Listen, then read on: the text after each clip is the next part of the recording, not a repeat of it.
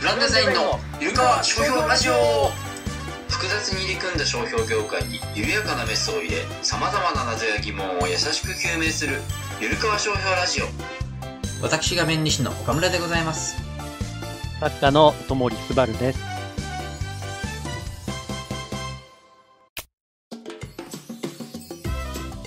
えっと、本日はあの作家の友利すばるさんに来ていただきました。はい、よろしくお願いします。はい、こちらこそはいよろしくお願いします。はい。えっと、友利さんはですね、あの、最近、あの、エセ著作権事件簿という書籍を、えっと、執筆されまして、で、それについて今日は深く聞いていきたいなと思っているんですけども、あの、簡単に友利さんについてご紹介させていただくと、あの、まあ、今回の書籍以外にも、いろんな書籍出されていらっしゃいます。えっ、と、あれですね、私が特に愛読しているので言うと、えっ、と、変な商標という 本だったりとか、はい、えーとありがとうございます。うん。オリンピック VS 臨床商法、はい、だったりとか、あとは、えっ、と、知財部という仕事ですよね。うんはい。。だったりとか、まあ、他にもいろんな書籍を書かれていて、まあ、いろいろ愛読させていただいておりますと。で、普段はあの企業の知財部で働かれているということで、あの、以前もですね、このゆるかわ商標ラジオにご出演いただいてまして、リフ活という事件の当事者の方が来ていただいた際に、ともりさんにも来ていただいて、まあ、かなりズバズバとですね、あの、いろんな ご意見をいただいて盛り上がったなというふうに思っております。はい。だいぶ言い過ぎた部分を、だいぶパッと裂かれましたけど。あ、そうです。すみません、ちょっとあの、もしかしたら出してほしかったっていうのはあるかもしいや、れないカットしていただいて、感謝しなければならない いやいやいや可能性の方が高いです。はい。それでも今聞くと結構言ってるなって思いますけど。うん いやいや、素晴らしかったですね。やっぱ、あそこまでやっぱ僕では言えないので、ああいうふうに言っていただけるとね。はい。で、ともりさんからも簡単に自己紹介していただいてよろしいですか？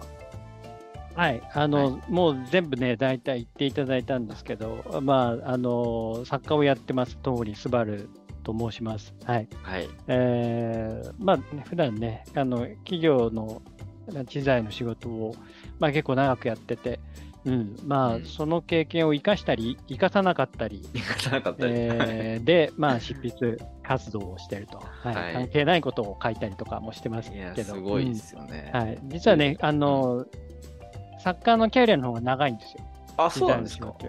あ、うん。そうなんですか？じゃあ、違うお仕事されながら、その、執筆活動されてたという感じなんですかね？そうですね、うん、うんそう、知財の仕事する前からあの執筆活動してて、まあ、はい。学生の頃とかからやってましたけど、あ、そうはいい、うことなんで、なんですね。それトータルで言うと、はい。うん、あのちょっと長いですね、その、え、学そ生の先物頃の仕事の方が。から、その書籍を出して、出して、出されてたってことですか？書籍はね、社会人になってからなんですけど、おうーんあの雑誌とかちょこちょこね、やってましたね。あ、そうなんですね。はいえそれって、で、簡単にできるもんじゃないような気がしてるんですけど、できるもんなんですか？あのうちもともと学生ベンチャーやってたんですよ。あかっこいい。ベンチャはいー企業。はい。はい。はい。で、それが何やってたかっていうと、まあ、うん。いわゆる編集プロダクションみたいな仕事なんですけど、はい。要するに出版社の下請けみたいな感じで、うん。はい。あのいろいろ企画を出したりとか、えー、本作りをやったりとか、あ、そうなんですね。教材を作ったりとか、そういうベンチャーっていうか、まあ、まあ、仲間でやってたちっちゃい会社って感じなんですけど、あはいはいはいはそういう仕事を、まあ、やってたっていうのがあって、い。はい。まあ、そういうの、その縁で、その、出版社と取引はあったので、なるほど。そういう仕事をしながら、あの、ご自身でも書いて自分でそう記事を書いたっていうそうことをやってたっ。ていうのが、まあ、キャリアとしてのスタートですね。ああ、じゃあそういう中で、知財の仕事の前っていうのはそういう活動っていうことですか？その会社。うんそうです。あ、そうです、そうです。なるほど。ですはい。そう、そこはもう、あの会社としては、まあ、いろいろあって畳んだんですけど、あの、その会社で知財のトラブルが多かったんですよね。あ、そうなんですね。そう、はいはいはいそうなんです。多かったってこともないんですけど、まあ、ないくつかトラブルって、はいトラブって、で、ちっちゃい会社だったんで、あの、経営も、まあ、まあ、経理、じ経理、労務、法務っていう役割をこう、役員で分担してたんですけど、はいはい。私はホームの担当だったんですよあーなるほど全く知見がないんだけど、誰かがやんなきゃいけないから、はいはいはい経理なりはい労務なり誰かがやんなきゃいけないそうから、ですね。私はホームをやったんですけど、はい。で、やたらトラブルが多かったんで、おー。でまあ、それに対応している、対応し、をうんうん続けてたことで、まあ、機材っていう仕事の、まあ、大切さとか、うんなるほど。スリリングさとか、その辺に目覚めて、あはい そういうことなんですね。はい。へーで、この仕事をやるようになったおそれ、かなり面白い入り方ですね。そうなんだうん、そうですね。。なんか珍しい入り方かもしれないですね。はい著作権が多かったですか？トラブル的には。あだから著作権が多かったですよ。最初はだから著作権でした。はなるほど。起業もされた、かされてから、この業界に入って、執筆活動もたくさんされてきた中でのこの著作権事件簿っていう、かなりセンセーショナルなタイトルで、中身も非常に面白くあの読ませていただいてるんですけども、このタイミングでこれを書いた理由とか、まあ別にこのタイミングは関係なくてもいいんですけども、これ書かれた理由とかって伺ってもいいですか？い。まあ、本って大体著者が企画を立てるか、編集者が企画を立てるかなんですけど、はい。これは編集者から出てきたアイディアで、なるほど。うん。うん、はい。まあ、なこういう言いがかりみたいな、そのうんトラブルだったりとか、著作権のトラブルだったりとか、はい。あのーまあ、権利者が敗訴した事例を集めるっていう切り口で、まあ、著作権の本を書く。そういう本って、まあ、今までないし、はい。うん。あのーまあ、オリンピック対、あの、オリンピック VS 便乗商標っていう本本をはい書いたんですけど、はいはいはい。あれもテーマとしては近くって、そうですよね。うんオリンピッうんク委員会が、要するに、知財の法理にのっとってない権利行使をしている。まあ、そういう知財戦略は、に対して、まあ、批判的に論ずるっていう本なんですけど、まあ、そういうのを読んでもらっていたっていうのもあるんですけど、うんそれをもうちょっと、うん。うん、もう少し広いテーマで、はい。こういう問題って、いや、オリンピックだけじゃないよねと。うんああ、いろんな場面。面でありますよね。うんうんうんその理不尽な権利主張というか。はい。うん、だけど、みんな、やちょっと丸め込まれちゃったりとか、はいうん、うん。あのーまあ、トラブルを避けるために、うん。うん、まあ、ちょっと過剰に自粛しちゃうっていうようなはい。ことって、うん、まあ、問題なんじゃないかっていう問題意識が、まあ、編集者の方にあって、なるほど。はい。うんそれは確かに面白いし、はい。あーまあ問題ですねと思い切って、ね、はい合法な、ね、適法な表現なのに、はい。なんか迷惑だからっていうような理由で、うん。うん、例えばもう権利侵害であるかのように、その、なんだろう、表現の自由を損なわれてしまうっていうことは、はいまあちょっと問題だし、はい。はい。うんまあそこに切り込む本っていうのは面白いんじゃないかっていうはいところですかね。ううんん。そうですよね。なるほど。あと、単純にやっぱ面白いっていうのはありますよね。その言いが言いがかりをつける人うのん。理論っていうのをこう、ちゃんと観察すると、全然筋が通ってなくてね、口頭無形でそれが面白いっていうのもありますね。そうですよね。はい。もう本読ませてもらってもすごい思うところが、もう普通に笑いますもんね。夜中とか読んでて。で、なんかね、うん、まあ結構面白いですよね。どういう思考回路でそうなってるんだっていう。いや、でもうんやっぱ、ともりさんのあの、ツッコミがやっぱ面白いんだと思いますけどね、特に。あれを淡々と語って語るよりも、やっぱね、なんか、笑ってしまうところなんですけど、あありがとうございます。はい。うん冷静に見るとね、ちょっと突っ込まざるを得ないっていう。そうですね。いや、はいこのエセ著作権事件簿というタイトルも編集者の方から最初から上がってきたもんなんですか？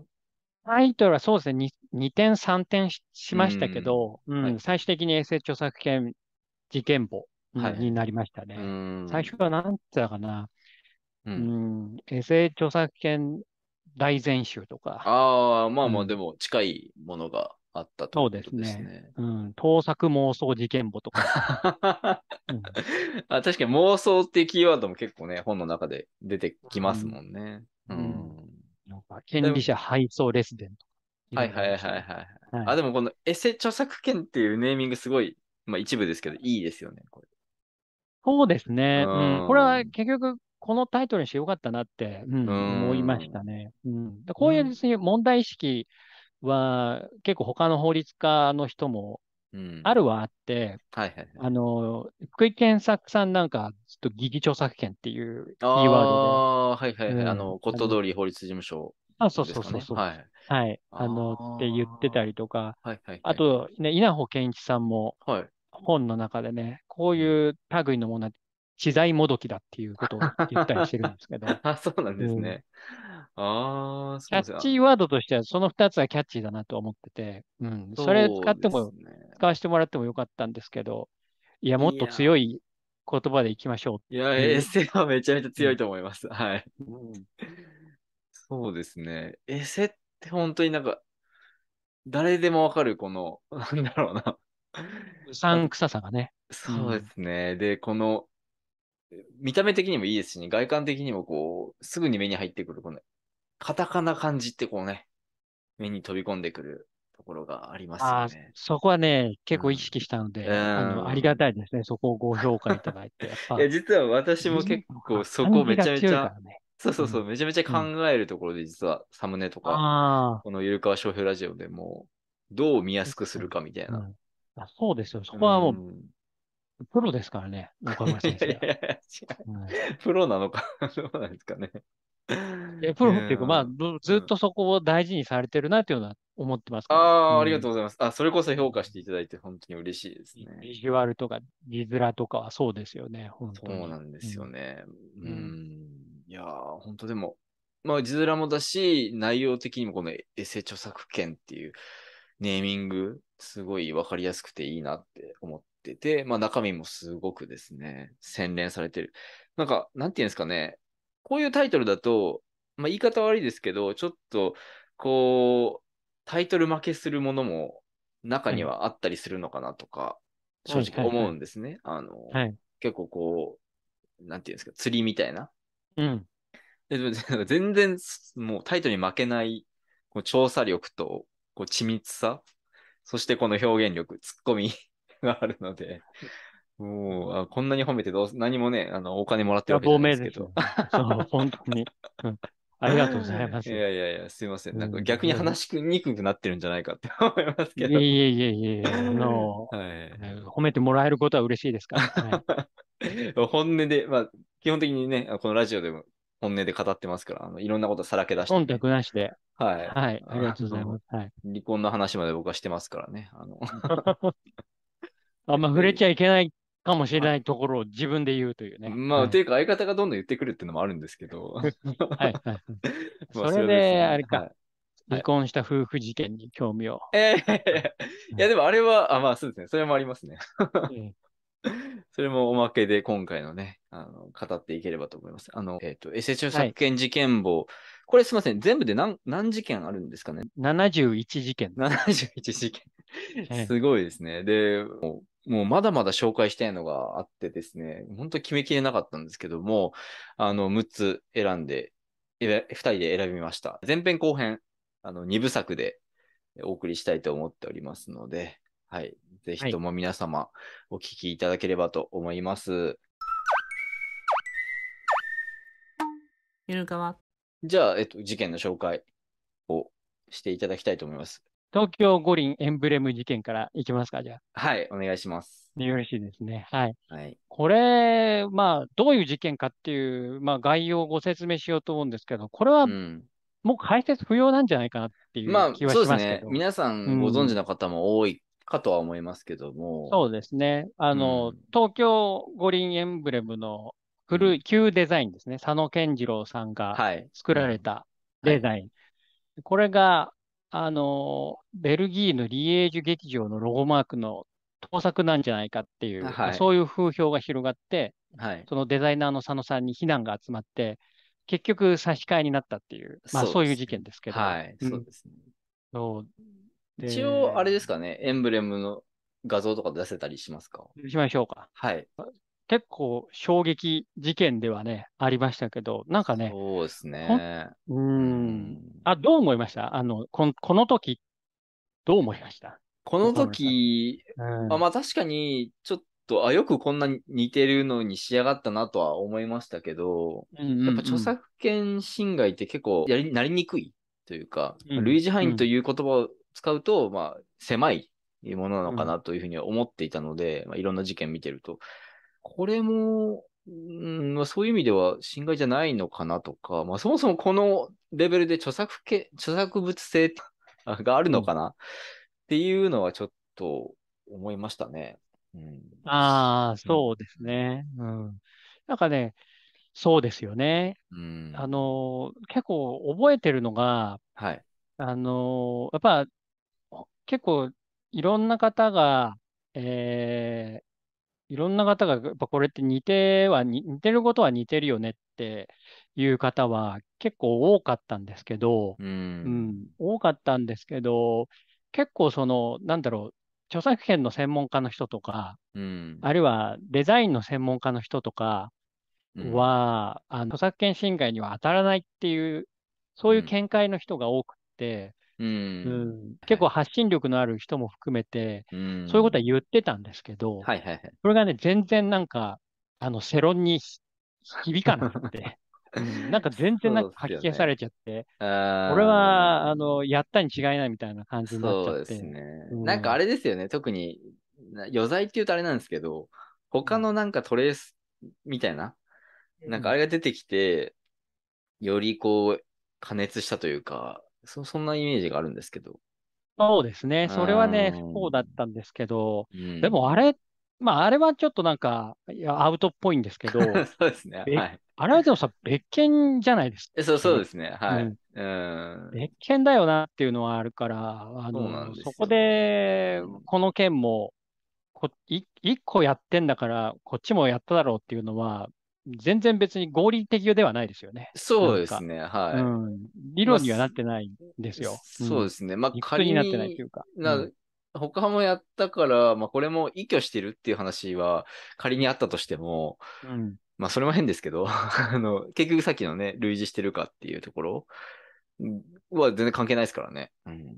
そうですよね。ううんん、そう。あの実質、類似じゃないというか、まあ、うんあの法的に言うと共通点があるとしても、そこはありふれた表現であって、はいその創作性が発揮されている場所ではないっていう、まあ、うんだから不正ではないとか、侵害ではないっていう、うん。そういう理屈になると思うんですけど、はいはいはい。そういうことを言っても、うん。こうまあ、ちょっとと届かなかったっていうのはありますよね。そうですよね。うん。これがね、この個人的に、まあ、知財の仕事をしている立場として思うと、うんうんすごいなんだろう、まあ、岡村さんもそうだと思うんですけど、はいはいね、弁理士なり、知財っていう分野の仕事のプレゼンスを高めようとうん。思って活動してる人、いっぱいいらっしゃると思うんですけど、でも、そういうね、実務家が頑張って、これはこうこうこういう理屈で法的に問題ないんだよっていうことを言ってるのに、はい。この問題一つ解決できなかったっていう、そうですね。うん。この、なんていうんですかね、なんか、あの、正しいというか、合理的な道道筋に誰も持っていけなかったっていう、うん。なんかそういうね、無力感はありましたよね、当時、私としては。なるほど。はいはいはいはい。確かに資材ね。の専門、資材の専門家の話なんか誰も聞いてくれないのかっていう。うんそうですね。なんか影で言ってるだけみたいになっちゃってましたよね。そうなんですよね。それが、やっぱ結構ね、うん。うんな うん、なんか、なんというしょぼい業界なんだと 思いましたよね。うん確かにね。うん。そうですよね。うんいやでもこれね、さっきもちょっと言いましたけど、異居性って本来必要で、ベルギーの劇場ですよね。この。ベルギーの劇場ですよ。はい。まあちょっと、ともりさんの言葉を借りると、お前はどこの誰なんだよっていう、このいや、本当そうなんですよ。最高のあツッコミ。のーだったよ。だ誰、誰なんだよっていうね。あの、知らねえだろ、誰もっていう、まず。そうそうそう。うんあのね、著作権侵害の要件としては、その異居性、あの、その作品を見て、このベルギーのロゴマークを見て作ったっていうのが必要で、はいはいそこがね、偶然被ったは全然問題ないっていうのは著作権のね、立て付けなので、うんそうですね。はい。うんだから、どこの誰なんだよっていうのはね、これすごい思うところで、えっ、と、僕から勝手に言っちゃうと、あの特にその、いろいろ考察されてるのが面白いなと思っって、あの、はい今見てもフォロワー数全然いないでしょっていう、これ、ここまで調べられてるのすごい面白いなと思ったんですよね。あの、ピンタレストのフォロワー数がはい50人くらいしかいなくて、はい別にそそんなん誰も知らないだろうっていう。これしかも。も炎上した後ですよね。炎上した後ですよ。これはね、結構いい証拠ですよね。うん、そうなんうですよ。いや、知らないよなっていう。で普通だったら、だってうん騒いでた人も、うん。騒いでたね、人が何人いたかわかりませんけど、その中の何人が、そのリエージュ劇場とか、オリビエ・ドビっていう人を知っていたのかという。そうですね。はい。知らないじゃんっていう、誰も。うんそうですね。なんで知らない人が言ってることをみんなあんなに真に受けてしまったのかっていう、それは謎ですよね。なんかもう、鬱憤が溜まって叩きたいのかな、とにかく。そんな気持ちにすらなる気がしますよね。うん、私もオリンピックを批判する本書いててなんですけど、やっぱりはいはいはいオリンピックのことを何でも反対したい人っていうのが結構いて、ああ、それはいますね。うんうん。うんはいでそこ、そういうなんか結構極端なあのうーん。人も結構いらっしゃいますから、やっぱ、はいはい。ね、やっぱり、これはと思って、ガーッとうーん言っちゃったみたいな、なるほど。ここはあるんじゃないですかはいはいはいね。。あ、うんそっか。デザイナーがね、やっぱ気の毒ですよ。別に関係ないからね。あ、佐野さんねオリンピッ。クあ自体とは、うん、佐野さんとは。そうですね。うん。でも、あの、ともりさんが、まあ、問題視というか、ちょっと指摘されてた、えっ、と、なんだっけ、説明の仕方みたいなところ、うんあの、この、そう、なんていうか。そうそう、うんそ、その辺も結構ね、やっぱ考えさせられるというか、まあ、そここそが大事だったんだろうなとも思うんですけど、うん。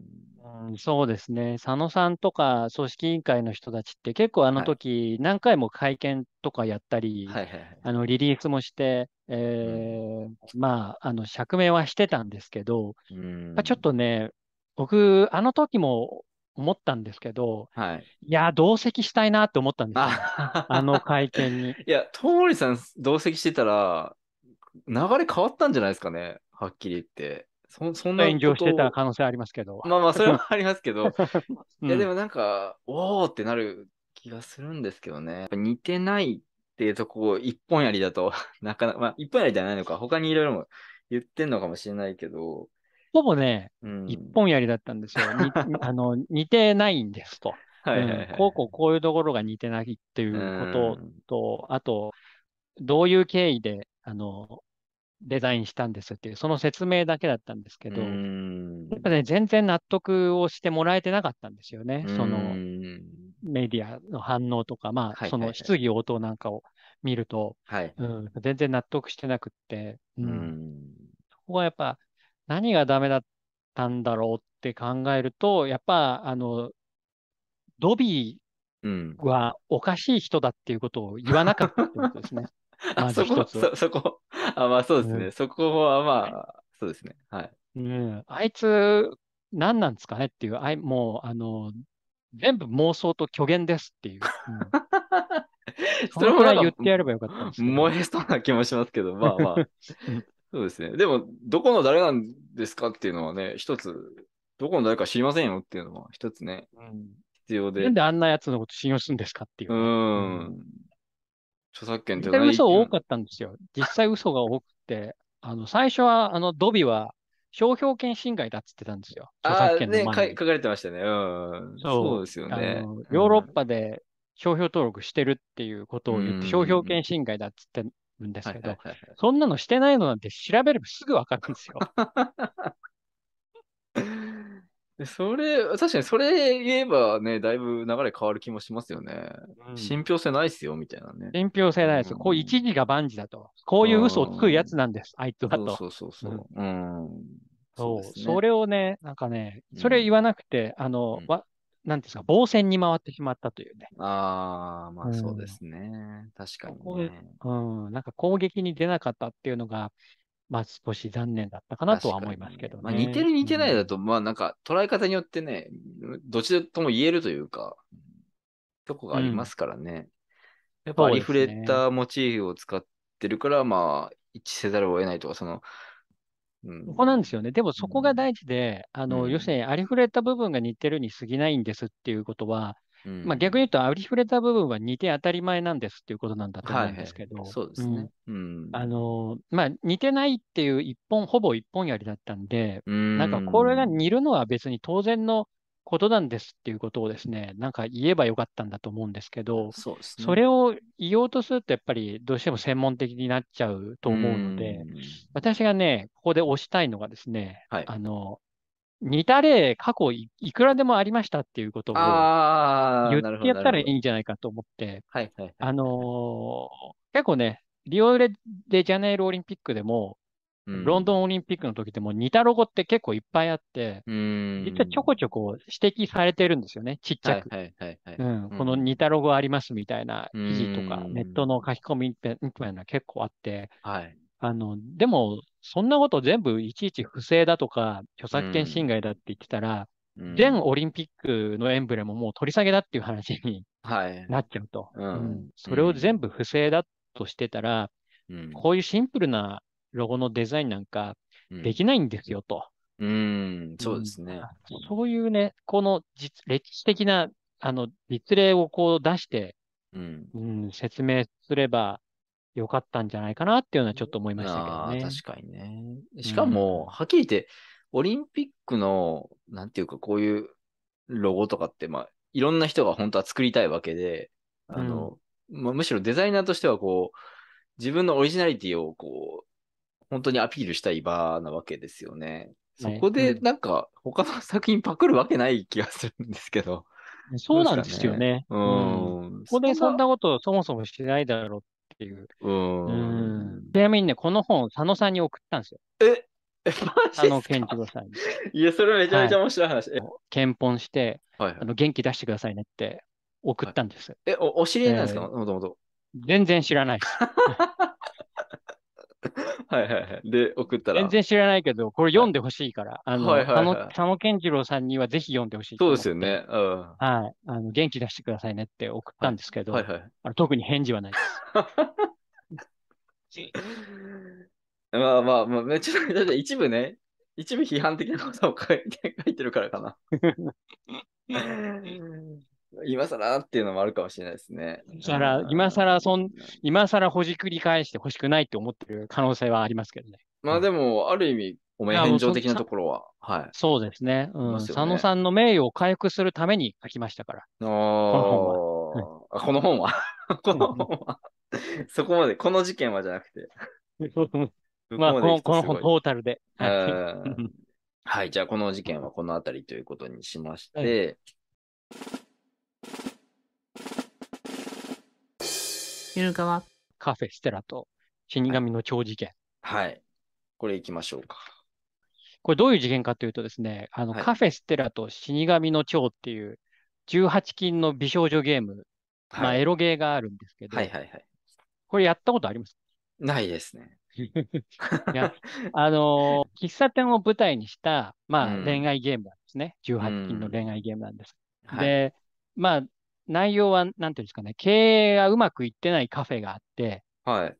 それを主人公の男の子が、うんあの、助けて、うんその、幼馴染とか、うんそのカフェのバイトの女の子と、はい。まあ、いい関係になってる、なっていくという、ああ、なるほど。はい。うん、そういう感じの、まあ、一言でそういう感じのゲームなんですけど、はい。ちなみに、書く上で全部このゲームやってますからね。全部っていうのは、どういう、な最、最終ステージみたいなのあるんですか？これは。いや、あるんですけど、はいはいさあ、あの、全部っていうのはいろいろあるんですよ。あの、はいマルチエンディングになってたり、どどの女の子と仲良くなるかによって、すごい枝分かれがあるんで、あー、まあまあ、全部やってないんでですけど、そういう意味では。あ、そういう意味でやってないけど。うんそういう意味で全部やってないんですけど、はいはい。そうそうそう、大体やったんです。はい。一通り。はいあのー大変ですよ。この、私もやらないんですよ、そんなにエロゲあ普段はねー、ちゃんとやったの初めて。これ書くからや,、はい、普段は。やったということですよね。うん書くのややったんです。うんそんなに時間かかんないだろうと思ったんですけど、うん。いつまでやっても話が進まなくてですね、あの、エッチなシーンに行くまでにも本当に何時間も、何日もやったんですよ。なるほど。止まんないと思って。うんでもなんか正直、すみません、その内容めちゃめちゃやられたの素晴らしいと思うんですけど、うんあの、あんまりやらなくても、こう、なんていうんですか、そのシーンさえ出てくれば語れる事件でもないですか？そんなことはないですか？あーそれは痛いとこつきますね。それに気づくのに、あの、何十時間もプレイしてしまいましたよ。まあ何が問題になったかっていうと、はい。このゲームのその主人公が働いてるカフェなんですけど、はいはいはい。そのステラっていうカフェがあって、はい。この外観が、カフェの外観が、うん、えーこれがですね、実在する、その神戸に実在するうん有名なケーキ屋さんの S 小山っていうケーキ屋さんがあるんですけど、はい。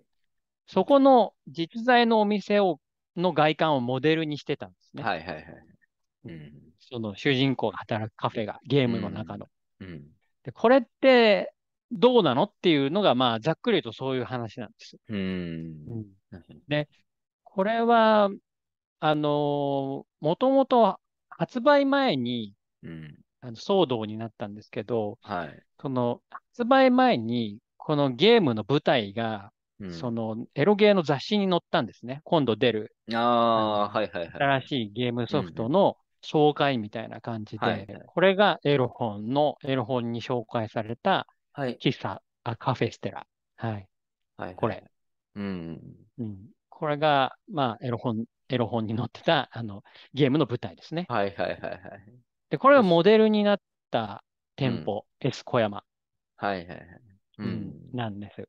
うんまあ、まあ似てると、モデルになったんだろうなっていう感じはありあ。まあそうですね。はい。うんで、ただね、ちょっと細かいこと言うと、実はこの店舗、このゲ、この雑誌がもう発売される頃に、ちちょうど改装していて、はいはいはい。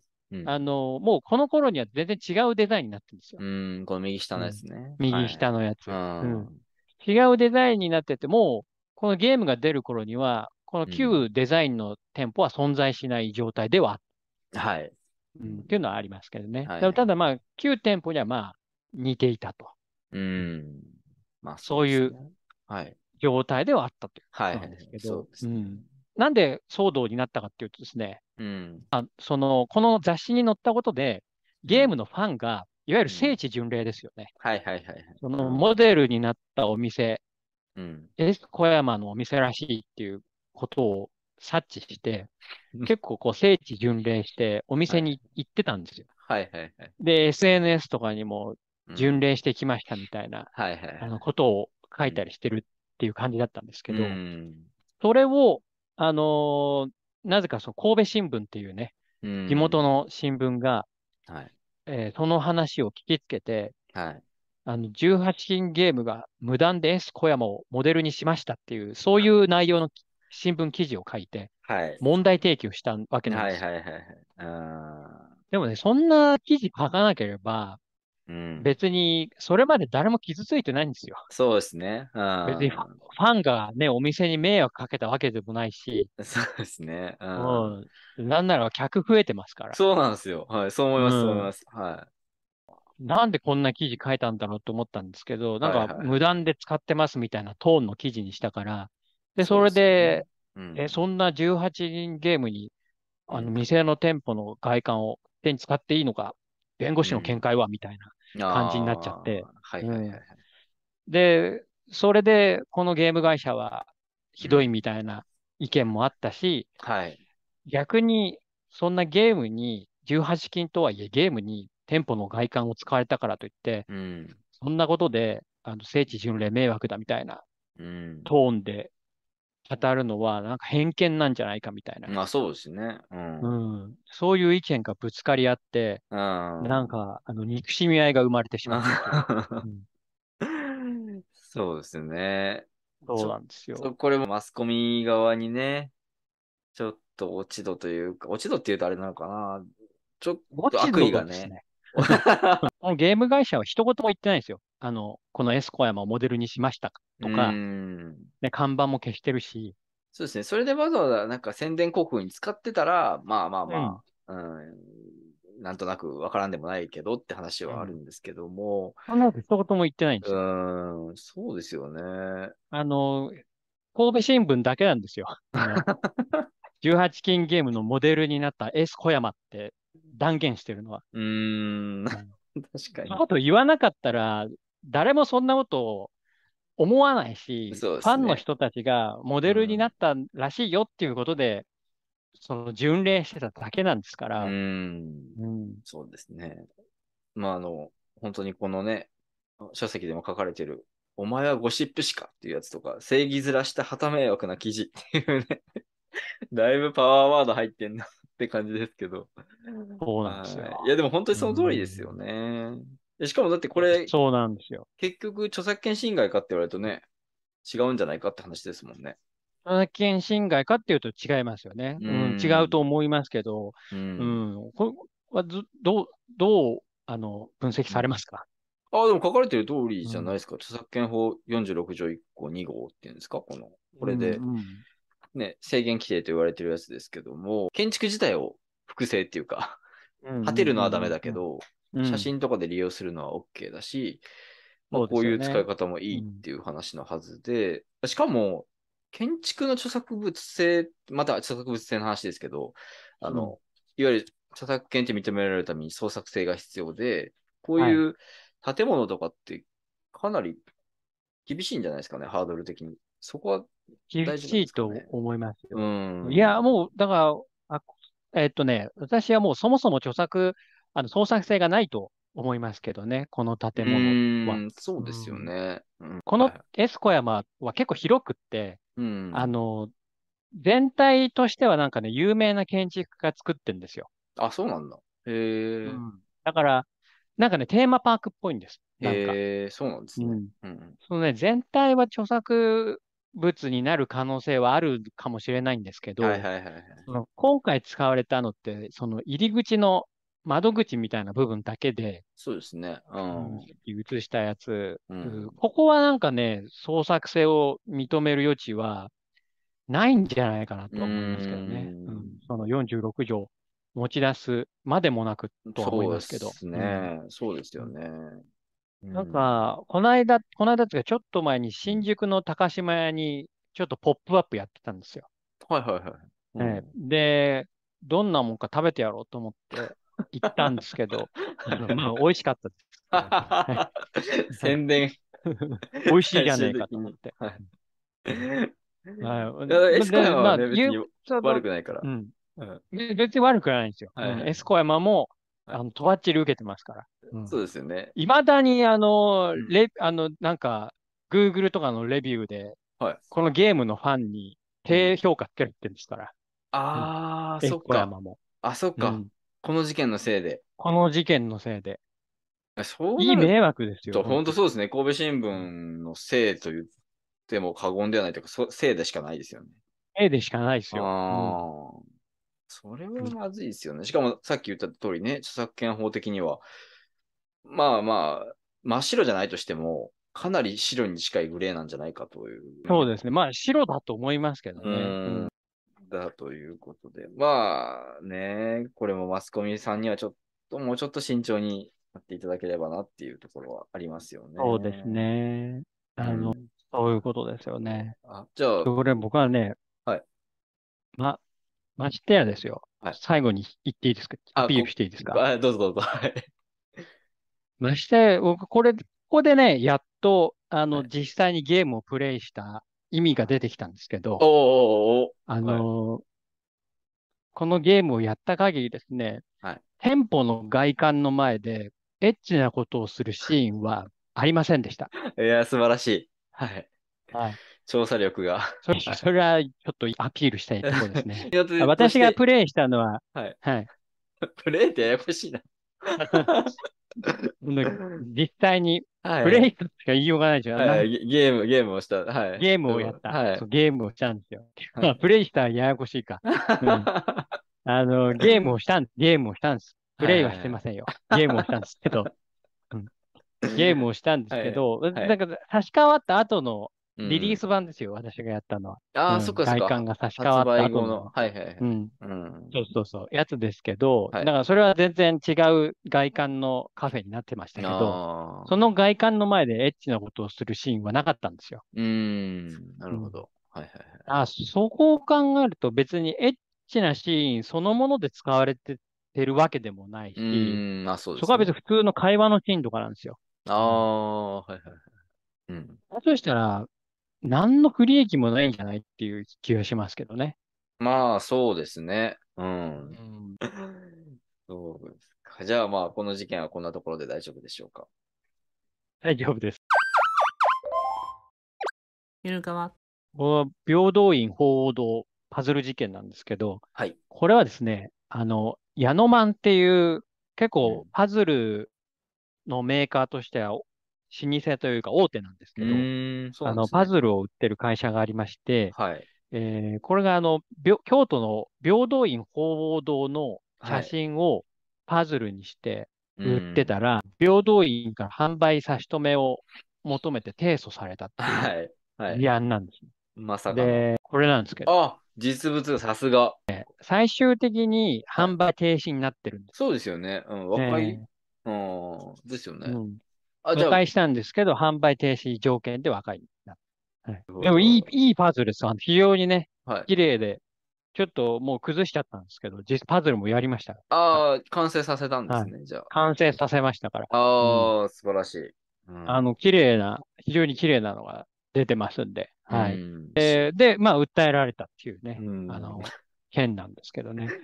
おかしいんですよね、これもね。ちょっとこれを今聞きながら一行目読んで笑っちゃいましたけど。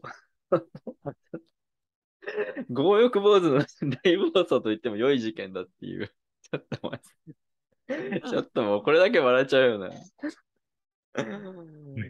強欲坊主の大暴走と言っても良い事件だ。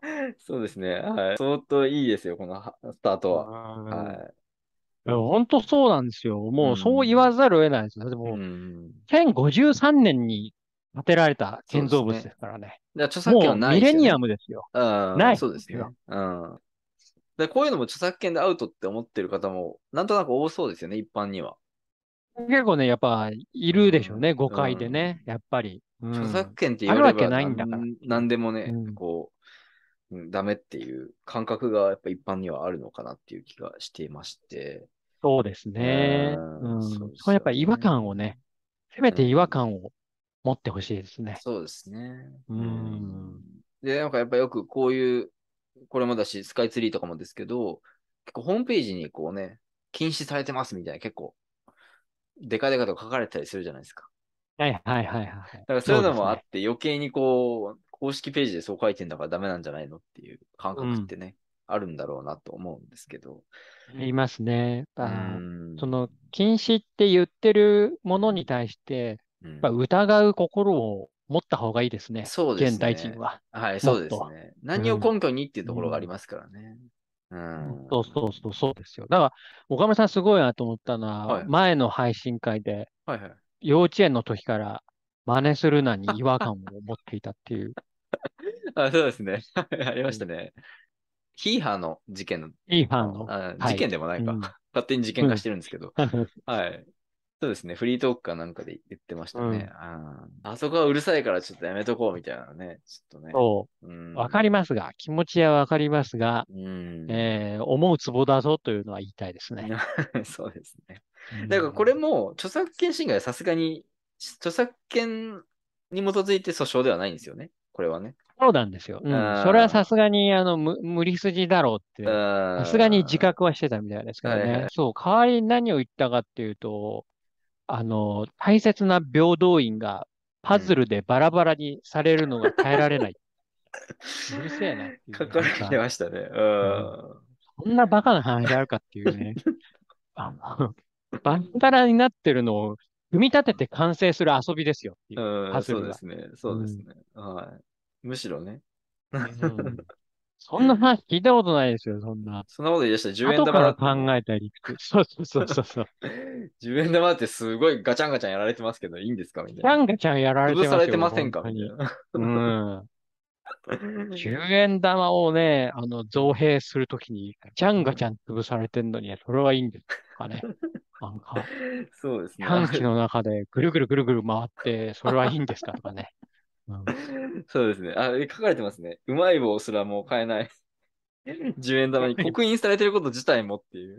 そうそうそうそうそう。馬鹿にされてるぞと。10円玉の価値しかねえぞと。うん。こっちに切れろよっていうね、うん思いますけどね。こんな綺麗な写真でおもちゃにしてもらってね、うん。あのーありがたいと思ってほしいですけどね。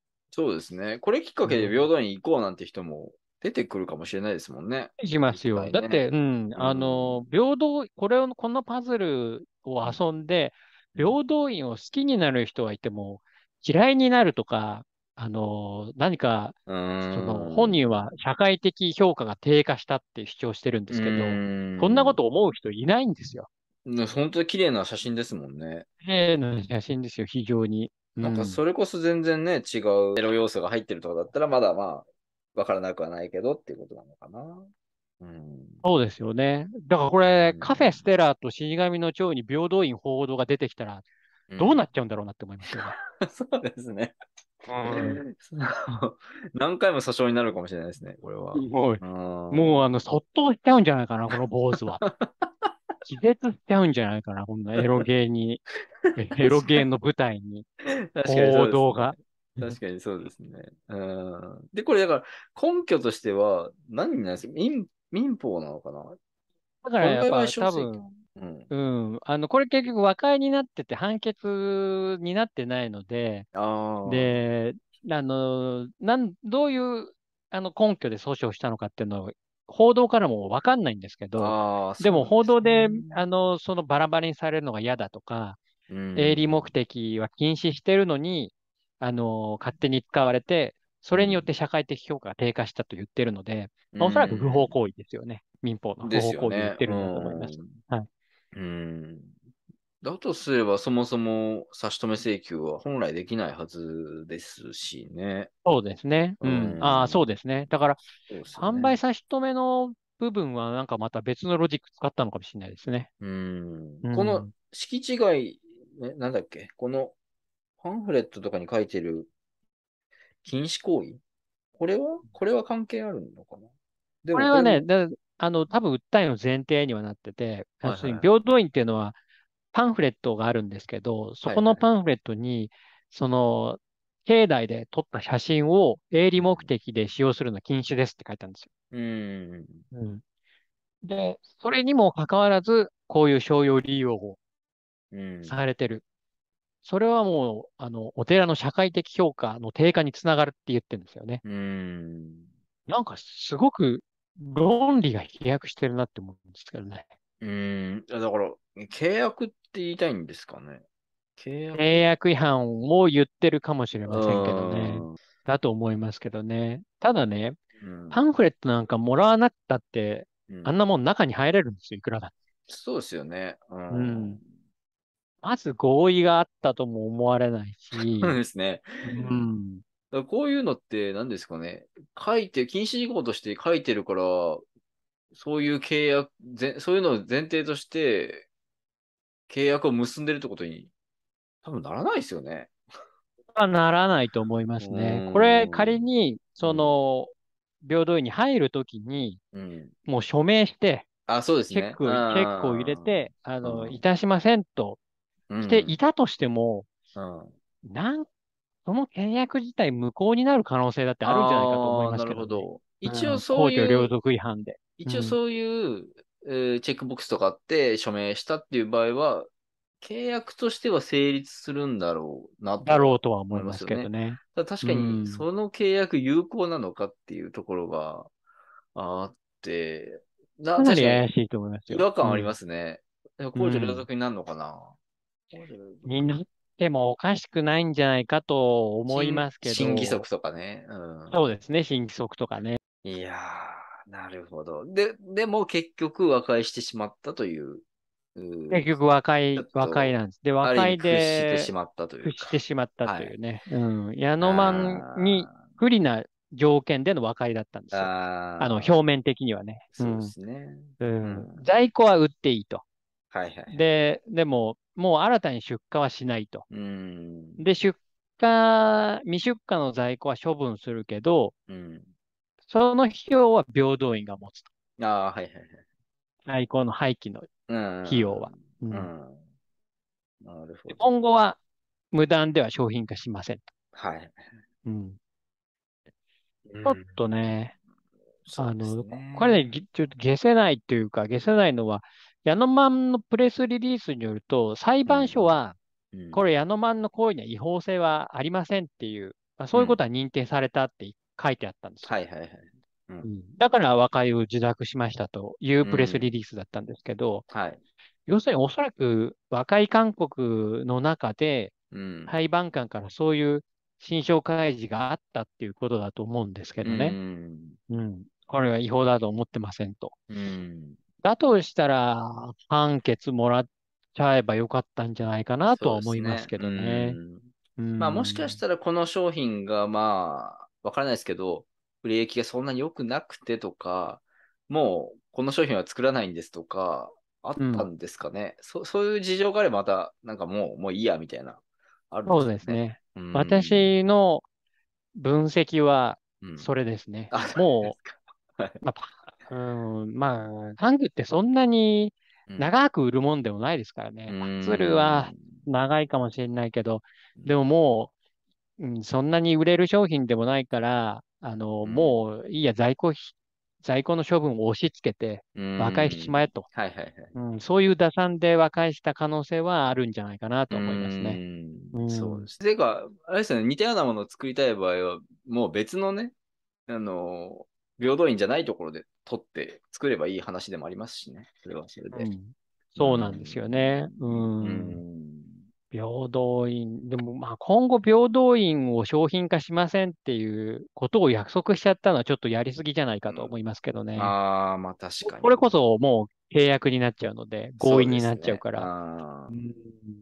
なんかもう、もう関わりたくないなって思ったのか関わりたくない。もう、平等院なんかもう金輪際関わりたくない。平等院と言いながら。うん、平等院と言いながら、平等ではない。そうですね。うんそうですね。ヤノマンの想定してたパズルは完成しなかったのかもしれないですね。っていう、ちょっと。あいやー、その通りですね。ちょっとすみません。あの、いつものアシスタントが言ってるようなことを言おうとして、ちょっと滑りました。すみません。いや、その通りですよ。それ、オチに使えばよかったな、本の。い やいやいや。矢野はいやいや矢野マンの思い描いたパズルは完成しなかったのである。言いたいですよね。ゆるかわお送りしてきましたブランデーズのイルカ商標ラジオ。この番組では皆様からのご依頼を受け付けております。番組に関する感想、激励もお待ちしております。コメント欄、ハッシュタグ、ゆるかわ商標ラジオをつけてツイートしてください。お願いしまお願いします。このままずっと明日にならなくてエンディング。はい、お願いします。ここからはい私が、アシスタントの夏木マリが決まり取り仕切ら、取り、取り仕切らさせていただきますんで。エンディングのためだけに名前を用意してるんですよ。ゲストですから。エンディングゲストですか エンディングでしたら。よかったね、実現して、あ小森さん。いや聞きましたよありがとうございます。1時間超はえの超大作。い ギリギリ1時間収まってんじゃないかすごいよね。一体何人の人がここまでたどり着いたのか。確かに。まあ、でも分からない。俺、まあ、俺好きやからやけど、まあ、聞いてたら短く感じたけどね。そうな気がするよね、そんな気は。ううんん、なんとなく。うんまあ、細切れというか3つね、ストーリー分かれてて、うんで、聞きやすい気はするけどね。そうね、やっぱトーク形式やから、やっぱ、う。うんん、流し聞きもしやすいんじゃないかなと。あと、面白かったのは、その、ともりさんの物言いね。ほんまに面白いよね。あの、ストレートにドンと言う言うやん。うんお前誰なんだよみたいな。誰も知らねえよ。フォロワー10人ぐらいしか増えてねえよ。みたいな。なんかあの、喋ってみるとすごい控えめな方というか、なんうんかそんなにこう強い感じではないけど、あのうんワードはすごいよね。いいよね。うんいいよね、面白い。だから、なんか、一見ね、ちょっとやっぱ難しい話というか、うん。法律的なことかなと思いきや、やっぱその喋り口が平易だからさ、聞きやすいし、まあ、ネタ的にもやっぱみんな知ってる、知ってるネタも多いやん。そうね。ああだからこう聞きやすかったんやろな。んだから結構岡村さんと志をなんか一緒にしてる気がしました。そうね。言う側に合ってるというか。うん。共感してるポイントも結構あると思います。ねだから、すごいあなた、めっちゃつぶやいたりして、不安、不安じゃないいや、ほんまに不安で。え、てか、もともと本当に、あの、ともりさんの本昔から読んでたからさ。うん。変な商標っていう本から、ね、おそれもすごい面白かったよね、ツッコミとかね。うん。もあって、ここで本当に出演が叶うという。よかったいね。や、本当によかったあ。だからそういうことやねんなと聞きながら納得しました。前のさう、ん出てくれた、リシカツの時はさ、あんまこの辺の、こっちが焦点当たってなかった気がして、小森さんのその作家っていうと。ああ、そうね。うん。うんだからなんかすごく新鮮に聞こえたわ。あそう いや、本当に、だから、ともりさんの経歴というか、うん。あの作家に至った話とかさ、うん。もう聞けたからすごい良くて、うん。まあ、ご本人もね、そういう話ができてよかったって言ってたし。いいじゃない。うん。岡村さんも本出して、ゆゆるかわ本を。えー出せれるなら出したいなってなんか思うんか事例事例百選みたいなのあるんじゃないの？うん、まあね、ゆるかわっぽくするにはどうしたらいいんやろうってちょっと今日考えてたけどね、たまた切り口やろな、そのエッセイ著作権っていう切り口で事例紹介するのか、ま。うんうんうんああ、何なのかそ、ねそこがセンスじゃない。うん。うん。そう。いや、よかったですよ、本当に。はい、おめでとうございます。まあ、ありがとうござい 5時間ぐらい撮ったの？まあまあ、4時間。16は4時間ぐらい。マジで？えうん。すげえな。俺らでも4時間も撮ったことないんじゃないかな。しかもずっと盛り上がってたから。すごいね。うんもう直接会えやってからな、そうなって あ、じゃあだいぶカットしたんや。めちゃめちゃカットしましたよ。うんあ、そう。前編で3事件話したけど、うん全然、だから1時間ぐらいに、え？解説だけで言うと40分ぐらいにまとまってると思うねんけど、うん。倍以上いってるよね、あ、実そう。際は。うん。なんか、それはそれで聞きたくなるね。ポッドキャストで流すか、それは。ありじゃない、うん、ありやねありやと思う。ああの、本当に、ああ、ちょっとこれ入れればよかったかな、やっぱみたいな話もあって、あ、そうですかう。ん、結構いい話、あやっぱ入れればよかったな。普通に後悔してんねんけど。まだ間に合いますよ。ポストまでまだ ポストまでまだ数日ありますよ。あそんな話も結構あって。あ、そう。あ、じゃあぜひそれ、ポッドキャストにしてさ、ああ、そうね。もう事件なら3分割したいんじゃう？それやったら。うん、まあそうだねそ。それぞれ流してもいいと思う。ねあ、そうしよう、そうしよう。話を。あぜひ皆さん、あのじゃあ、こっそり、ポッドキャストもやってますんで、なぜこっそりなのかわからないけど。っそり、あメインはね、YouTube にしたいからね。はいはい。はい。よければ探してみてください。あはいえてアカウント教えませんので。でよ。はい、ほんで、プレゼント企はい。画。はい。あそうね実は、はないん。と、ゆるかわの視聴者の皆様に、はい。著作権事件簿大プレゼント大会を開くんでしょ？はい。そうです。5名の方にうプレゼントします。ん。いいじゃない。てかもうツイッターで言ってまますけど。す。あ、はい。そうですか。でしかも、ただの本じゃないんでしょ？ただの、そうです。あの、ともりさんにお会いして、サインをいただきまして、いいじゃないこの、今画面に出てるエセ著作権事件簿のの。裏側ですね。うん。にうん。ですね。サインしていただいたんで、いいじゃな。ぜひプレゼント。プレゼント。じゃあ、はい、私、夏木マリの方から夏木応募条応募条件の方を発表させていただいてよろしいでしょうか？はい、よろしくお願いします。あのね、もう、まあ、もうツイートしてんねんけど、ゆるかわ商標ラジオの公式ツイートのアカウントの方で、このプレゼント企画のツイートをしてます。はい。で、条件としては、そのゆるか公式、えーツイッターの方のフォロうんー、と、その投稿をリツイートはいし。てください。まあ二つですね、条件。ゆるかの公式アカウントをフォローしていただくことと、えープレゼント投稿のツイートがあるので、それをリツイートしていただいた人の中から抽選で5名にサイン付き、えーエセ著作権事件簿、岡村さんの匂い付きをプレゼントさせて いただくと。いいよ、その。させていただくという形にしたいとはい。思います。そうですね。うん、はい。で、締め切りは、えっとね、1週間設けようと思ってて、で、実は今回前編ということで、えっと、森さんの出演会がありますが、実は来週、えー8月25日放送会は、えっと、エセ著作権事件部の後編の方を放送するので、その放送が終了するまではい。を、えっと、応募の、えー対象時間。なので、まあ、次また1時間ぐらいあるのかな？まだ分からへんと思うけど、うんまあ8月25日の22時放送、まあ、23時ぐらいまでを、えっと、締め切りとさせていただきますので、皆さん、絶対に応募するように。強いな。いや、寂しいやんか、それ応募2件とかやとい。やいや、でも、大変一人に2冊届くで。いやいや、まあ、あの、これ我々の力は置いといて、ともりさんのね、この本の力があるから。え、でも寂しいともりさん、何件応募来ましたって、いや、実は2件、2件なんですよね、みたいな。みんなもう持ってて、ああ、そのかなの可能性は。でもやっぱ、持っててもサインがあるとさ、そうやなサ。インがあると欲しいって可能性もやっぱあるからね。ファン、ファンがいますから。メルカリでもね、売れるかもしれないな。そうやったわそれ最悪やな。最悪や。うわ、出とるってな。うんその時はパンダのスマホ立てつけて送り返します。その時は懐かしいね。懐かしいね。はいで、はいえっ、と、実はサイン本だけじゃなくて、あの、はい岡村先生たっての希望で、あはい。の、ヘビーリスナーさんに何かこう、感謝を伝えたいとい。うことをずっと、ずっともう口酸っぱく言ってました。なので、ここまで聞いていただいた方に限定というか、い、そうですね。ああい。うことで、あの、ゆるかわからも素敵なプレゼントを、これも限定1名様にしたいとはい。思いますと。では、その商品の発表をお願いします。え、そんな中、ドラムロールお願いしますえ T シャツです。えレディーガガゆるかわ、T シャツ。レディーガガ違います。レディーガガ。レディーガガ。何ですかゆる、ゆるかわ T シャツですね。ゆるかわ T シャツ、はいやった。ゆるかわ商標ラジオといや胸のところに書いてる。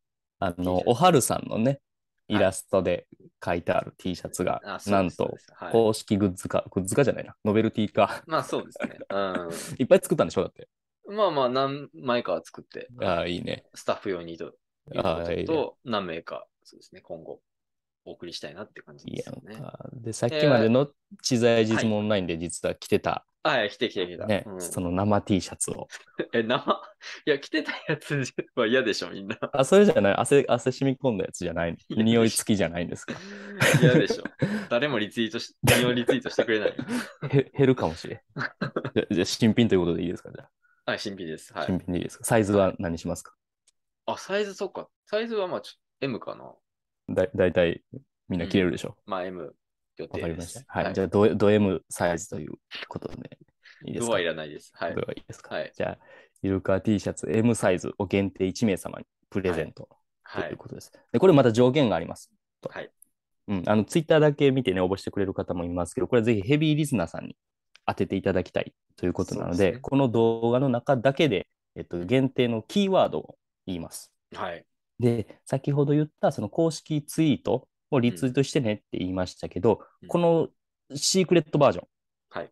うん、ゆるかわノベルティが欲しい人は引用リツイートして、今から発表するそのキーワードを一言入れてくださいと。はい。なので、フォローしていただいてて、引用リツイートして、このキシークレットキーワードが入っている人を対象として、ゆるかわ T シャツも当たります。はい。だから運のいい人はゆるか T シャツとサイン本2つ届くそういうことですね。という設定にしたいと思います。で、そのキーワードを、じゃあう、ん、発表していただけますか？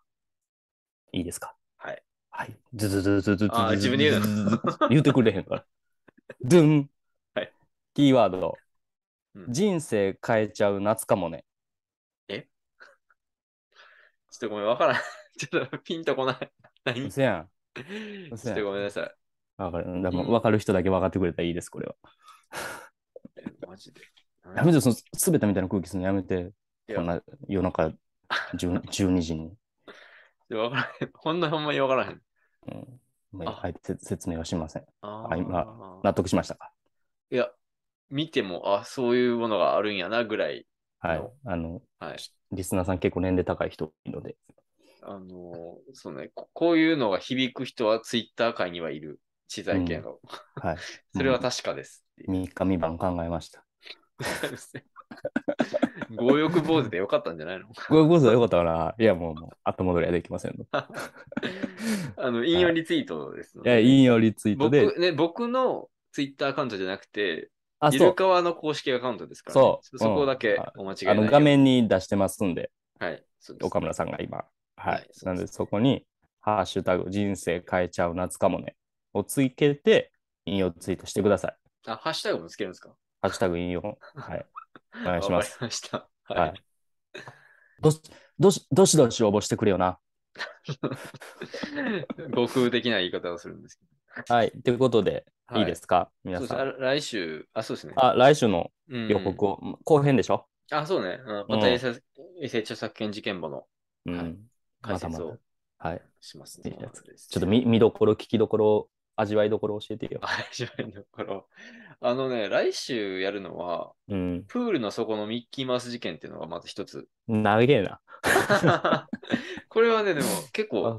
都市伝説的に知ってる人も多いんじゃないかなと思う事件なんで。ね、怖い話？いやいやいや、怖い話聞いたことないないよ、プールの底にミッキーマウス。死んで死んでるやんか、絶対。確かに、確か絶対に。死んでるやんか。うんそう言われるとそう。いや、だからその小学生が卒業制作でプールの底にね、ミッキーマウスを描くっていう、描くっていうのをやったんですよね。微笑ましい。それがまさかのディズニー社からこう、警告書みたいなのが来るっていう。クソかわいそうやだ からそういうのがあって、ディズニーって著著作権にすごい厳しいよっていう容赦れてる、容赦せえへんぞと。そうそう要因になったとされてるえー、面白そう。はい、それとか、あと、スラムダンクのね、プレイス関係の事件とかも紹介しますので、あら今話題の。あ、そうね、ちょうど映画が、ね、映画映画ねうんえそうなんですよ。で、あとは、もう一個あんねんけど、ー、うん。そその3つ、3つ紹介するんですね、次回も。うんた。だそ、そこで語りきれないかった事件をもう一個おまけで出すうんですけど。それは実は、うんエセ著作権事件簿の本にも載ってない。おなんと。そうなんですよ。うんともりさんが、これも載せればよかったかなってツイッター、ツイッターで言ってた。やつなんですね。うんうん。離婚した夫婦間のうん。著作権事件という。岡村家の話ですか？違います。岡村家の、はい岡村家の話じゃなくてですか？違います。はいあ。そうですか。それは私が書いた方がいいかも。ちょっ そうですね。そと。あそうですか。それはすごはいく気になりますな。そうね。それは結構盛り上がりました、また。うんそういう見どころもありますので、ぜはいひとも来週もはい。見てくれよなと、あ聞いてくれよなという。噛むなよ。いやいややっぱ聞くを押したいんで。はい。わかります。わかります。ツイートするときも迷うもんね。はいそうね。ご覧くださいって書くのか。ご視聴ください、ご視聴くださいうんとか。まあ、それはもう永遠のテーマですはよ。人類の永遠のテーマですよ。い。ゆるかわのでしょ。いいですか？そんなところで。あ、はい、大丈夫ですわ。かりました。はい。じゃあぜひ皆さん来週もお楽しみください。はいと。いうことで、またいつかの木曜日にお会いしましょう。できれば来週ということで。はい、ありがとうございました。ありがとうございました。